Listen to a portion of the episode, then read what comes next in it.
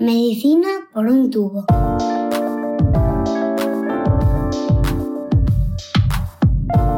Bienvenidos a Medicina por un tubo, el podcast de Roche España en el que tratamos de explicar de un modo sencillo los avances más complejos en el mundo de la investigación médica.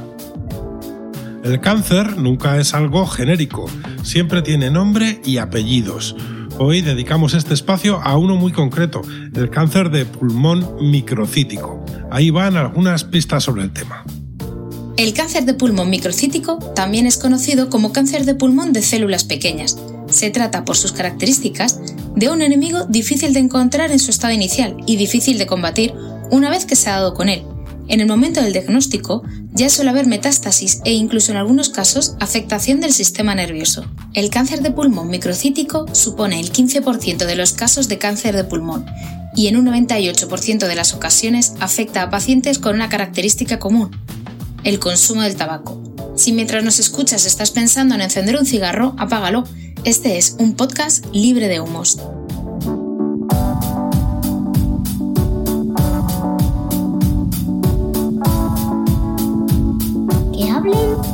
Que saben. Para conocer mejor en qué consiste el cáncer de pulmón microcítico, hablamos con la oncóloga Raquel Cervera que desempeña su labor en el Hospital de Lenares. Ella incide en el difícil pronóstico de este tipo de tumor.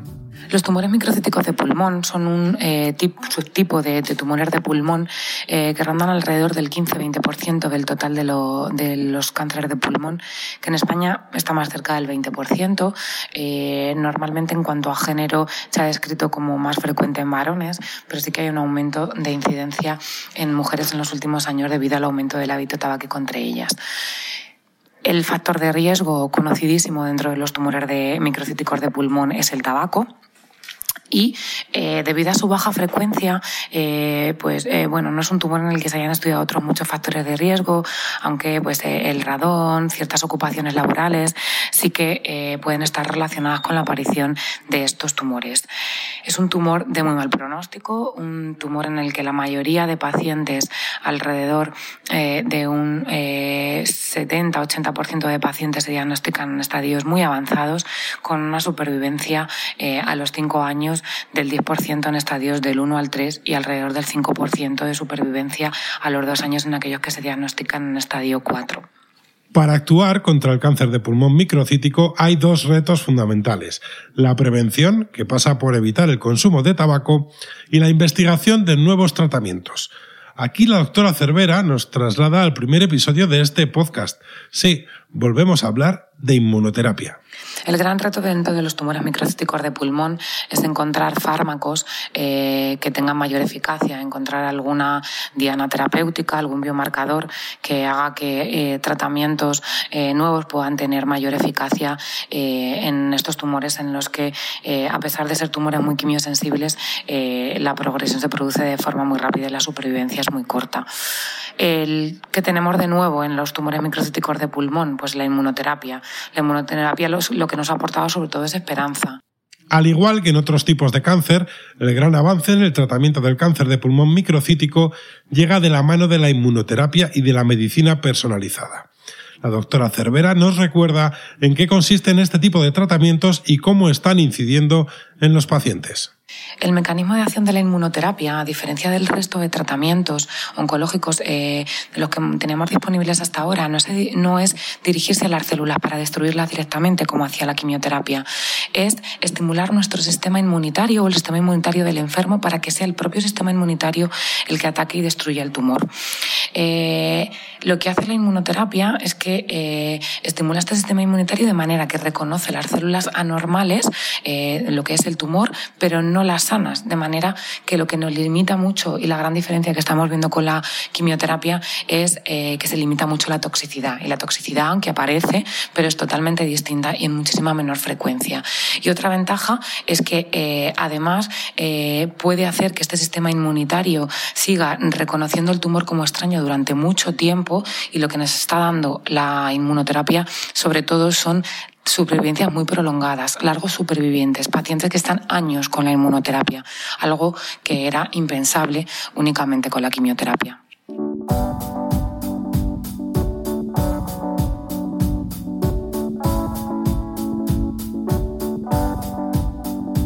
Escuchamos a los pacientes.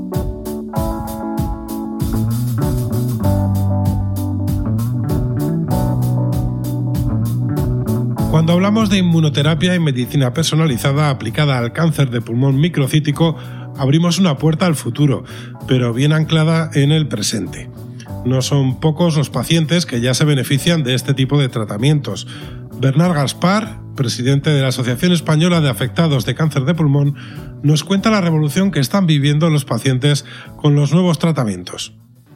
La Asociación Española de Afectados de Cáncer de Pulmón eh, ha recibido con muy, muy buenas eh, bueno, pues, eh, esperanzas la inmunoterapia. La inmunoterapia ha supuesto una revolución y un cambio de, en el escenario y de paradigma en el diagnóstico de cáncer de pulmón. Pacientes pertenecientes a la, a la asociación y que día a día se enfrentan al cáncer de pulmón ven en la inmunoterapia y por supuesto en este tratamiento que, eh, bueno, pues que mm, les eh, llevan sus propios eh, oncólogos o profesionales, pues ese, esa esperanza para incrementar la supervivencia que efectivamente con este tratamiento, bueno, pues está desarrollando, ¿no? la inmunoterapia es hoy por hoy, con, conjuntamente con los tratamientos personalizados, bueno, pues ese anclaje en el que nuestros pacientes y asociados se ven cada vez mucho más eh, cogidos, ¿no?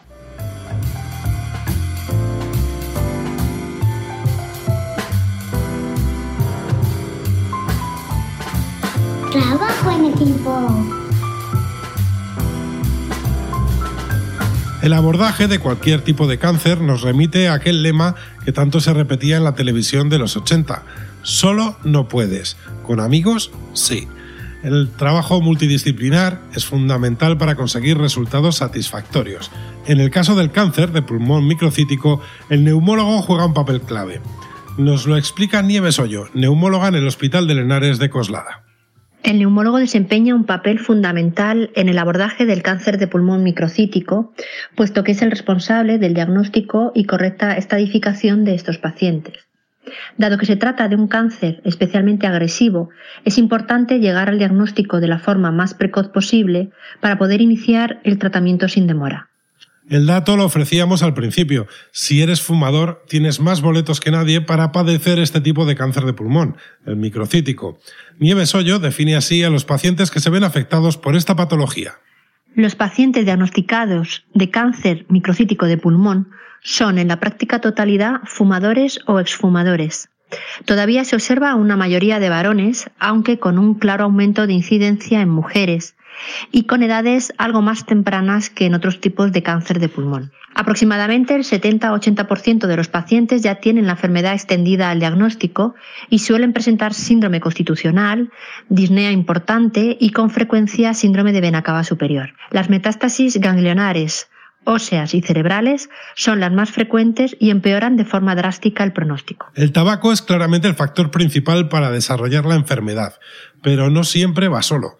Los neumólogos creen que hay otras claves que suman de un modo negativo en esta ecuación. Los neumólogos pensamos que existen diferencias sociales, culturales y económicas que influyen en una mayor o menor incidencia de este tipo de cáncer, aunque estas no están claramente analizadas en la literatura.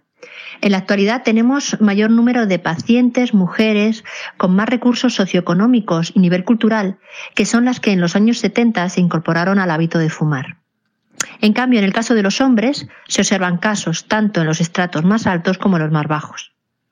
También es posible que la población que vive en grandes ciudades tenga una mayor incidencia por el efecto sumatorio del tabaco y la contaminación. Sin embargo, debería analizarse con detalle los pacientes con este tipo de cáncer para poder determinar bien estas diferencias.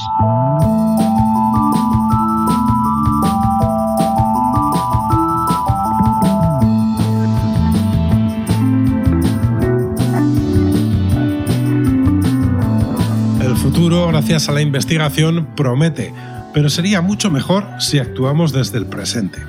La mejor cura es la prevención, así que lo primero es dejar de fumar. te ofrecemos algunas razones más para abandonar uno de los hábitos más dañinos para la salud. Sin tabaco, el cáncer de pulmón microcítico apenas existiría. Apagar el cigarro es el primer paso para combatirlo. Además, dejar de fumar cuenta con otras muchas ventajas. A los 20 minutos de dejar de fumar disminuye el ritmo cardíaco. Al año baja un 50% el riesgo de cardiopatía coronaria. A los 10 años se reduce a la mitad el riesgo de padecer cáncer de pulmón. Cuando dejas de fumar, la comida sabe mejor. A los 10 días tus papilas gustativas se regeneran. El sentido del gusto y el olfato vuelven a su plenitud. El tabaco envejece la piel y fomenta la aparición de arrugas. La buena noticia es que solo un mes después de dejar de fumar, la piel ya se rejuvenece. El riesgo de contraer cáncer de pulmón es hasta 22 veces más alto en las personas que fuman. Sé listo, nadie te obliga a fumar. Al dejar de fumar, el oxígeno llegará mejor a tu corazón porque el colesterol y las grasas no serán un obstáculo.